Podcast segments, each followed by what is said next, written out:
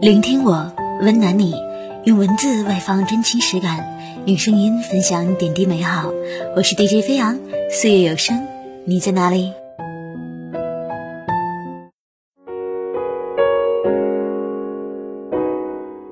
？Hello，大家好，欢迎大家收听全新一期的《岁月有声》，你在哪里？我是主播飞扬。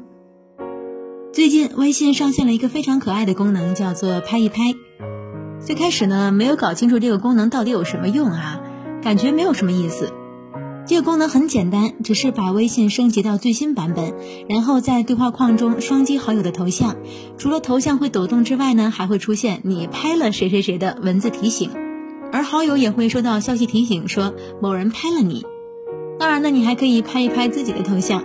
面对微信留给我们的这个彩蛋，网友们也是脑洞很大，纷纷开始拍一拍了。有人删改了昵称，拍了拍自己，然后哭了；也有人在工作群里拍一拍，不过结局有点好笑。微信团队表示，拍一拍是模仿蚂蚁见面时互碰触角打招呼的方式，只需要拍一拍对方，便可以悄无声息地表达思念，而对方呢，也只需要拍一拍，便可以回应你的思念。它是一个弱提醒的功能，不会出现耀眼的红点提醒，也不会在对话框以外提醒对方。所以不会给对方造成太多的打扰。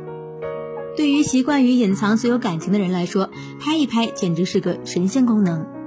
它帮我们说出了那份深藏心中的关切，没有开口说一句“在吗”那么尴尬，也不像脱口而出说一句“我想你了”那么直接，只是静悄悄地拍一拍你，不过分张扬，也不过分打扰，一切尽在不言中。这真是一种恰到好处的温柔。人间，不信你你是我不变的爱恋。你有没有这样的感受？微信好友几千，平时发个朋友圈也能收到不少的点赞和评论，但遇到不顺心的事情，想找人说说话、聊聊天的时候，翻遍手机的通讯录却找不到一个合适的人。就算心中有一两个倾诉对象，也不知如何开口，生怕会打扰到对方。于是，我们习惯了一个人消化所有的负面情绪，习惯了打碎牙齿往肚子里吞，习惯了收拾好自己的情绪独自面对，习惯了把自己活成一座孤岛。前几天工作遇到一个难缠的客户，周末赶时间提交了三个方案都被毙掉了，心情极度烦闷。起身去冰箱拿了杯咖啡，却在关冰箱门的时候撞到了脑袋，一瞬间百感交集，差点哭了出来。什么时候生活才能对我好一点呢？发完这条朋友圈，躺在床上盯着天花板难过了好久，突然被手机震动打断思绪，拿起手机找了半天，才发现闺蜜瑶瑶拍了拍我。我缓过神来，调侃了一句：“大半夜的，我又不是你的偶像，别拍了。”她没有像往常一样怼我，反而马上拨过了一通电话，跟我分享她生活中闹的笑话。和我一起吐槽工作中遇到的奇葩，两人一起聊到凌晨三点。第二天早上还没有睡醒，就收到了他给我订的早餐外卖，还有微信上的一句留言：“下次不开心了你就拍拍我，我可是一直准备好了被你打扰啊。”那时候我才明白，微信三千不如知己一人。我们在这冰冷的世界踽踽独行。但是在某个拐角，一定会有一盏灯，为我们照亮前进的路。光亮虽弱，但足够温暖。就像村上春树在《海边的卡夫卡》里说的那样，我们领教了世界是何等凶顽，同时又得知世界可以变得温存和美好。而这所有温存和美好的来源，都是因为你有一个可以随意去打扰的人。那个随时准备好被你打扰的人，才是真正爱你的那个人。我们经常说这样一句话：“你永远也拍不醒一个装睡的人，正如你永远感动不了一个不爱你的人。”想起朋友安安的暗恋经历，安安在大学的时候暗恋过他们部门的学长。有一天，他鼓起勇气想邀请学长一起看电影，但当时学长在忙，说晚点电话联系他。安安心里狂喜，然后一直守着手机等学长的回复。他刷牙洗漱带着手机，上厕所也带着手机，时不时查看手机是否处于静音状态，隔一会儿就要打开微信看看是不是对方给自己回了微信。但等到宿舍熄灯，直到他抱着手机睡着了，他依然没等到任何回复。第二天，安安鼓起勇气问学长：“为什么后来没有联系他？”学长只是很轻松地说：“不好意思啊，我给忙忘了。等我想起来的时候，已经很晚了，我怕深夜打扰到你。”安安说：“听完学长那套客气的说辞，他才确信学长真的一点都不喜欢他。我不相信一个人可以忙到二十四小时，连抽空打电话、回个信息的时间都没有。如果真的没有，那只能说明他根本不在乎。”后来我发现，的确是这样。那些不在乎你的人，总是说消失就消失了。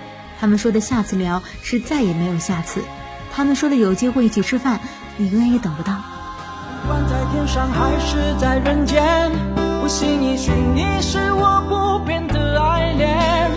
多年以前的多年以前，你在天的那一边，我在这边。成长是一个由软变硬的过程。我们长大后，为了不受伤，学会了不主动；为了不受累，学会了不讨好。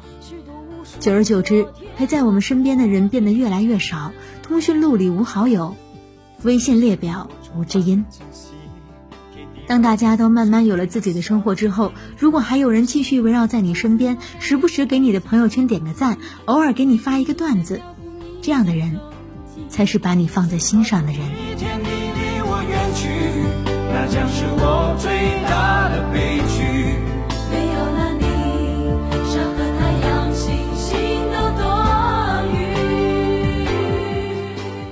有句话说的很好，你要珍惜那种主动跟你说话、跟你聊天、给你发短信，甚至在你说了一句“嗯”之后，依然滔滔不绝的人。谁会吃饱了撑的来讨好一个自己不关心的人呢？那些总是主动联系你的人，不是不忙，也不是无聊。而是因为在他心里有你的一席之地，把你看得很重，所以才愿意维系彼此之间的关系。这世界上所有的主动，都是因为在乎。夏至未至里有这样一段话：年少时，我们总以为父母无坚不摧，直到撞破他们的无助，才明白那是因为爱，他们才愿意扮演英雄。人这一生只欠父母。永远对我们秒回的他们，才是我们永远的后盾。所以，为什么总是把秒回这种难得的行为给朋友、给恋人、给同事，而不给他们呢？人的一辈子真的很短，与其把时间花在不爱自己的人身上，不如和喜欢自己的人在一起。让你觉得累的关系就放手吧，把时间和精力留给让你觉得舒服的人。愿余生。得三五知己，爱人一个，知你冷暖，懂你悲欢。愿余生有人闲时与你立黄昏，灶前问你粥可温。愿你所爱之人也同样真诚待你，愿你所有深情都不会被辜负。愿我们都被感情温柔以待。